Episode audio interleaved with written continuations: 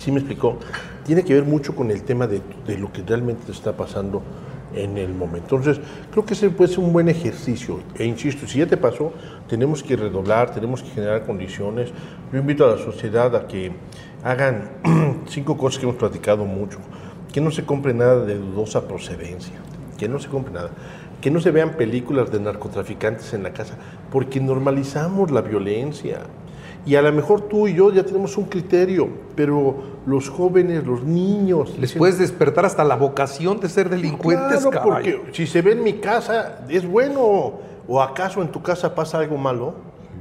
Todo lo que pasa en tu casa es bueno. Tres, yo les decía, es fundamental entender que nuestros hijos y nuestras hijas van a tratar y quedarán ser tratados como vean que se trata papá y mamá. Y ahí podemos abonarle mucho al tema de la violencia que hay tan terrible contra las mujeres, ¿no? ¿Eh? Cuarto, que es un tema muy importante. Como padres de familia tenemos la obligación de abrirles la puerta a nuestros hijos cuando regresan en las madrugadas. Es lo menos que les debemos a ellos. ¿Sí? Que tú, padre, le abras la puerta y pásale, mi hijo, bienvenido. Que se encuentre el papá abriendo la puerta. Claro, porque primero vas a ver que le importas. Que no te vale gorro dormirte y habrá Dios que le pase. ¿Sí? Y segunda, el mejor escáner que hay en el mundo, ¿sí? Es la mirada de un padre. Claro. ¿Sí? ¿Estás de acuerdo? ¿Quién Sí. sabrá o quién no sabrá cómo está la cuestión? ¿Sí a, o mi- no? a mis hijos los iba yo a traer al antro cuando llegaban a salir. claro. Y vas por ellos y ya saben cómo tienen que salir, ¿no? Mm. Y ya saben que estás ahí. Bueno, sí, son, son recomendaciones básicas que hacen una gran diferencia. que no yo cuestan- siempre digo, Que no cuestan lana, ¿eh? Sí, yo siempre digo, si tenemos y cumplimos el compromiso de casa, de entregarle a la sociedad hijos buenos, hijos trabajadores, hijos preparados, ya la hicimos. Ahí está el punto, porque tristemente los delincuentes no nacen en maceta, ¿eh? Sí, vienen de una familia. sí. ¿Qué tipo de familia queremos ser? Y, Bueno. y no hay excusa con el tema de la economía, ¿eh? Hay quienes venimos eh, muy abajo, ¿eh? De la cultura del esfuerzo. Muy, muy abajo. Sí. Bueno, eso en cuanto a la seguridad.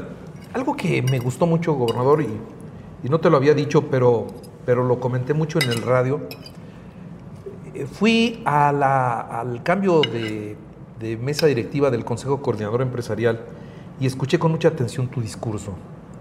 Y me gustó mucho ese discurso de reconciliación. Estábamos acostumbrados a la bronca y la verdad es que cuando te escuché hablar de vamos a jalar parejo, vamos a hacer juntos, vamos a trabajar, vamos, vamos, vamos, vamos, me cayó personalmente muy bien, pero después empecé a platicar con los asistentes y a todos les había caído muy bien ese discurso tuyo, que entiendo esa es tu forma de ver hoy el ejercicio de, de el poder desde el gobierno del Estado. Un tiempo de, de ponernos de acuerdo y de caminar parejo. Claro, mira, yo, yo no le llamaría un tema de reconciliación. Yo le llamaría un tema de hacer equipo todos. De que lo hagamos juntos. De que entre todos busquemos que prevalezcan los derechos de todos. Pero que entre todos busquemos que se asuman las responsabilidades de todos. Entendiendo que, que es, Puebla es tu casa, es la mía, es la de todos. Y es nuestra obligación cuidarla entre todos. Generar las mejores condiciones, los puentes. Con una regla muy simple. ¿sí? La observancia de la ley. Es que ahí está, la, ahí está, ahí está todo. Si nosotros generamos esas condiciones, no tenemos mayores problemas. ¿Eh? Si tú generas la aplicación de la regla de la ley, en donde hay un trato respetuoso, directo, entre empresarios y gobierno, donde ninguno quiera sacar ventaja del otro, entonces estaremos entregando buenos productos a la sociedad. ¿Sí me explicó? Donde la vocación natural de los empresarios se respete. Nosotros les generemos garantías, queremos que sigan generando empleos. ¿Sí me explicó? Pero que el, Estado, el gobierno del Estado sea un respaldo, no un trampolín. Cambia mucho las cosas. Y hagámoslo juntos, seamos muy responsables cómo comunicamos, cómo asumimos, cómo le entramos todos, cómo nos pronunciamos todos en ese tenor. Creo que vale mucho la pena. No sabes Carlos, cuando yo platico con mis compañeros gobernadores, ¿sí? primero la gran experiencia de estar representando al Estado de Puebla, pero que ellos también admiran a nuestro Estado. Tenemos un gran Estado que tenemos que creérnoslo, tenemos que darnos cuenta en dónde estamos, cómo vivimos. Y sí, hay que ir por más, por supuesto que tenemos que ir por más, ¿sí? Pero tenemos que reconocernos en lo que somos, con identidad, con orgullo, con la pasión de ser poblanos, de poner a Puebla en los más altos niveles. Yo siempre he dicho, a ver, por el amor de Dios y con todo el cariño del mundo y con el respeto que me merecen, pongamos a Puebla a medirse con el mejor. ¿sí? Ciudad de México, Monterrey, Guadalajara, Querétaro, órale, en condiciones iguales. Y vámonos. ¿Y tenemos con qué? Por supuesto que tenemos con qué. Eso es lo que necesitamos hacer. Que, que Puebla sea un referente nacional, si queremos ser referente internacional. Y veo que estás em- emprendiendo una fuerte promoción del Estado y un claro ejemplo es la feria. O sea, presentaste un cartel para el Teatro del Pueblo extraordinario y eso llama la atención no solo de los poblanos, sino de los demás que se fijan y que vienen y que generan una derrama económica y que entiendo ya están está por arrancar el teleférico y que habías dicho va a arrancar la rueda, o sea, otra vez la promoción turística, otra vez que venga más, más y más, más gente. Claro, por supuesto. Mira, la visión fue la siguiente en esa área. No, no solamente en esa área, ¿eh? traemos proyectos que ya debemos de conocer muy importantes de infraestructura, de educación, de diferentes áreas. Pero lógicamente lleva su tiempo el armado de cada uno. En el tema estricto de la Feria de Puebla, yo les dije, a ver, quiero los referentes de las ferias en el país. Nos habían apantallado apenas con Aguascalientes y ahí está Ahí Puebla. está, claro, o sea, sí fue. Y a ver, Ciudad de México, ¿qué trae? León, ¿qué trae? Aguascalientes, ¿qué trae? E inclusive, ¿qué? ¿Salimos antes que Aguascalientes o después no? Que salga Aguascalientes primero y después Puebla, ¿vale? Y así se generó, entonces, ¿qué trae así? Pero así, medido uno contra uno, bum, bum, bum, Entendiendo que, que nosotros tenemos otras condiciones. Este es un, algo que, que lo vemos, o yo lo veo, no lo veo con la visión de la fiesta. Yo la veo con dos cosas. Primero decirles, a ver, aquí está Puebla, ¿eh? Sí, claro. Aquí está Puebla con la mano levantada. Segunda, Puebla, por supuesto que es un lugar que es el centro de la repercusión de todo el sur sureste y compite con la Ciudad de México. Y compite con la Ciudad de México. ¿Sí? Dos, aquí está puesto para que vengan eventos de alto nivel, porque hay algo que es bien importante y ayúdame, Carlos, a, a, a refrendarlo una feria de Puebla para los poblanos, para las familias poblanas, pero también para que venga mucha gente de fuera. Y Puebla Capital es quien más beneficiada se va a ver en ese Claro, tema. Y un mensaje de que sabemos hacer las cosas de calidad con nivel y que el dinero se alcanza además para hacer este tipo de cosas. Segunda, que la inversión que va a llegar, que los beneficios que van a llegar van a ser muy, muy importantes para ello. Pero además lo que queremos es que se asomen en esa ventana y que puedan ver lo que tiene Puebla. El museo más importante del país vivo, que es el Centro Histórico de Puebla, ¿no? ¿Sí? Que ese barroco vivo, que lo tenemos, que alzamos la mirada, que lo vemos en una cornisa, en una puerta, en una ventana. Clásico nuestro querido centro histórico, esa catedral hermosa, museos, palacios, todo ese tema. Ah, pero no pasa nada. Resulta que, que aparte de lo clásico quiero ir al, al Puebla moderno, ¿no? Y ahí está Angelópolis, con todo lo que ofrece Angelópolis. Oye, queremos ir a los barrios antiguos, pues ahí tenemos nuestros barrios que vamos a entrar a remodelar nuestros barrios de la mano de ello. Centros de espectáculos, pues ahí tenemos grandes centros, Metropolitano, GNP, CCU, para poder generar condiciones. El centro, oye, los hijos quieren estudiar, pues aquí están todas las universidades. Vamos al parque más importante vivo de animales como es el es African Safari. Ya lo quisiera Orlando que tenemos acá, ¿eh? Ya lo quisiera Orlando que tenemos acá. Oye, no basta con eso, queremos gastronomía. ¿De qué tienen de gastronomía? Llegamos al extremo de nos enfermamos, hospitales todos también. Todos, pueblos mágicos, los que quieran. ¿Qué quieren? Entonces, fíjate, y hago una diferencia, guardando las dimensiones. Las zonas de playa, su vida es la franja costera. Acá no. Acá, a donde lleguen y como lleguen, deporte, cultura, eh, espacios. eh, eh, Puebla es grandioso, tiene todo para ofrecer Y algo que quiero que, que aquí no quiero que me ayudes a reflejarlo. ¿Sí? Puebla se vive en familia. Vengan con sus familias. Que aquí pueden caminar con sus familias tranquilos, en paz. Por eso es tan importante seguir generando percepción de seguridad real, con realidades. Bien. Bueno, eso en cuanto a, la promoción y al, a la derrama del turismo y todos los que tienen que venir. Algo muy sensible que está en el ambiente y, y- que la gente lo habla y lo habla y lo habla es el transporte. Y en el transporte, la seguridad del transporte, la contaminación del transporte. El transporte es un talón de Aquiles en Puebla, gobernador. ¿Ahí qué, qué, qué está pasando? ¿Cómo van? Mira, yo le agradezco a la secretaria Elsa eh, todo su esfuerzo que hizo. Es una secretaría muy compleja, muy complicada, Es un pulpo. muy desgastante, muy desgastante. Y necesitábamos otro, otro talento y otro talante para ese momento, ¿no? Yo siempre agradecido con todos los funcionarios públicos. Entonces hoy en, en Omar encuentro ese talento, ese talante para poder generar condiciones. Creo que se empieza a percibir ya su mano para estar generando esto. Hay que hacer equipo con todos los concesionarios, con los transportistas, buscar que haya mejores condiciones para ellos y que tengamos mejores condiciones para el Estado que se vean reflejados en el usuario público. Y vamos con todo solamente para la aplicación de la ley, mi querido Carlos. No hay más en ese tema. Estamos muy atentos. Hay una inspección 24 horas, ya no sé si ya lo percibieron. Tema que nos suben en las redes, tema que se investiga y tema que se da con el responsable y se generan todo este tipo de condiciones. No nos ha temblado la mano para cancelar, para sancionar e inclusive para levantar este, denuncias con quien esté disfrutando de manera incorrecta este tipo de servicio.